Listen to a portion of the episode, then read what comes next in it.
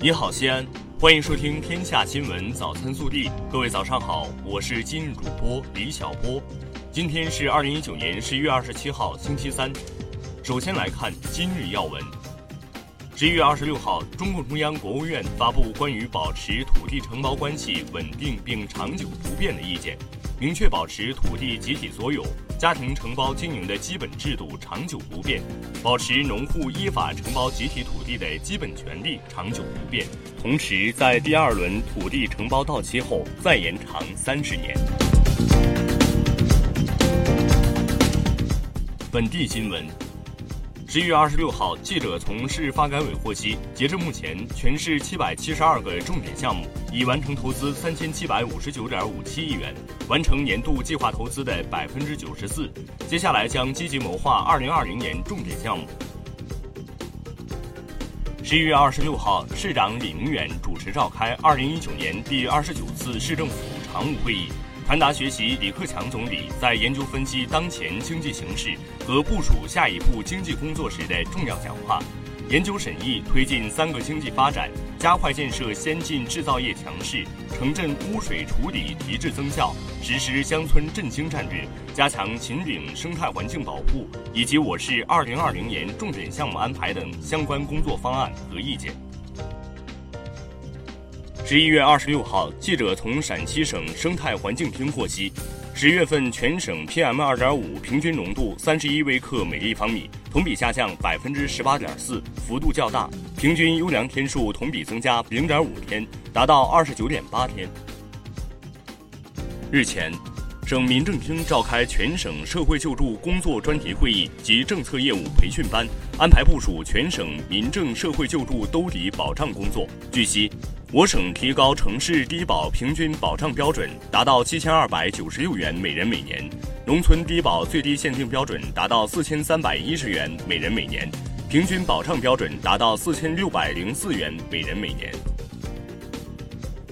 十一月二十六号，陕西省物业管理条例修订草案提交省十三届人大常委会第十四次会议审议。修订草案在加强物业服务企业监管。维护业主合法权益等方面进行了进一步细化完善。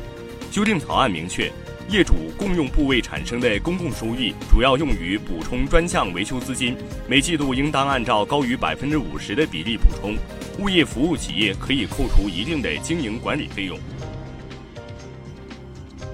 十一月二十六号上午，省司法厅、省教育厅联合召开新闻发布会，对即将实施的陕西省中小学幼儿园规划建设办法进行了解读。我省中小学幼儿园规划建设办法将于十二月一号起实行。办法明确，规划建设一千五百户以上居民住宅的，应当规划建设幼儿园；规划建设三千户以上居民住宅的，应当规划建设幼儿园、小学。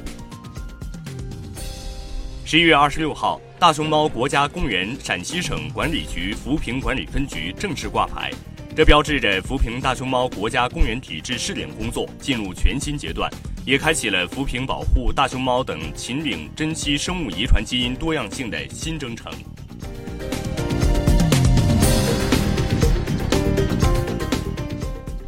暖新闻。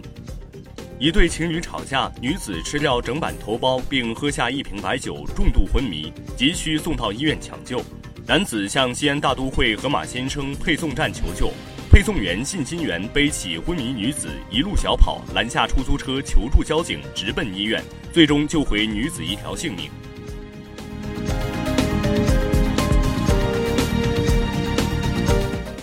国内新闻。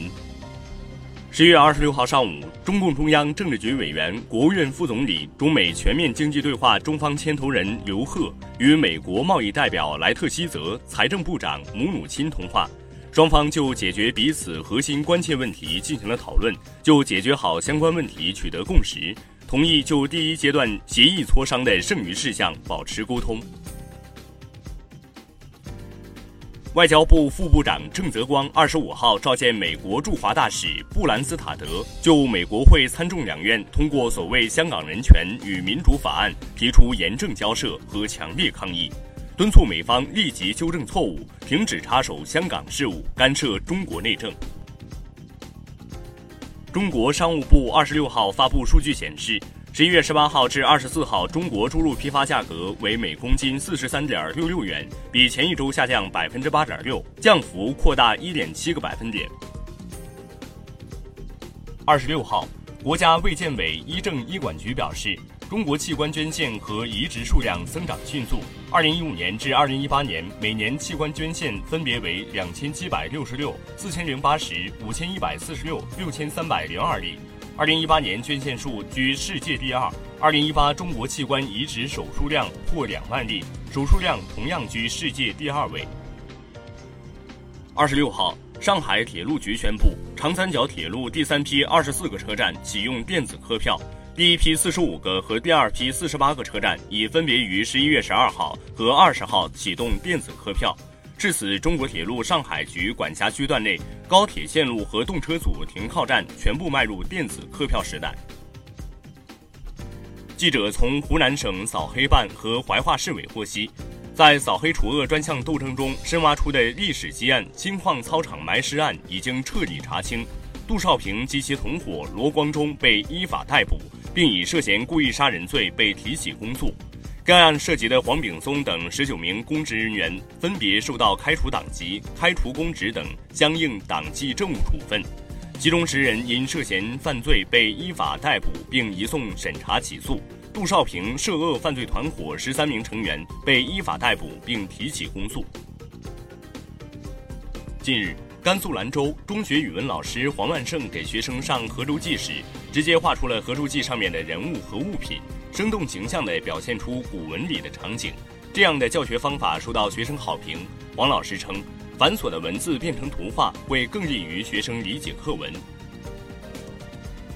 二十五号十七时许，微博主雨芽发布微博称自己被前男友网民坨坨的疯魔教家暴，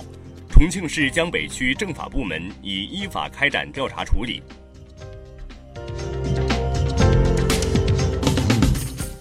微调查。十一月二十五号，河南省文明行为促进条例草案提请审议。草案提到，通过人行横道使用手机等便携电子设备的，将由相关行政执法部门责令改正，处警告或五十元以上二百元以下罚款。过马路玩手机该不该开罚单？你怎么看？更多精彩内容，请持续锁定我们的官方微信。我们明天不见不散。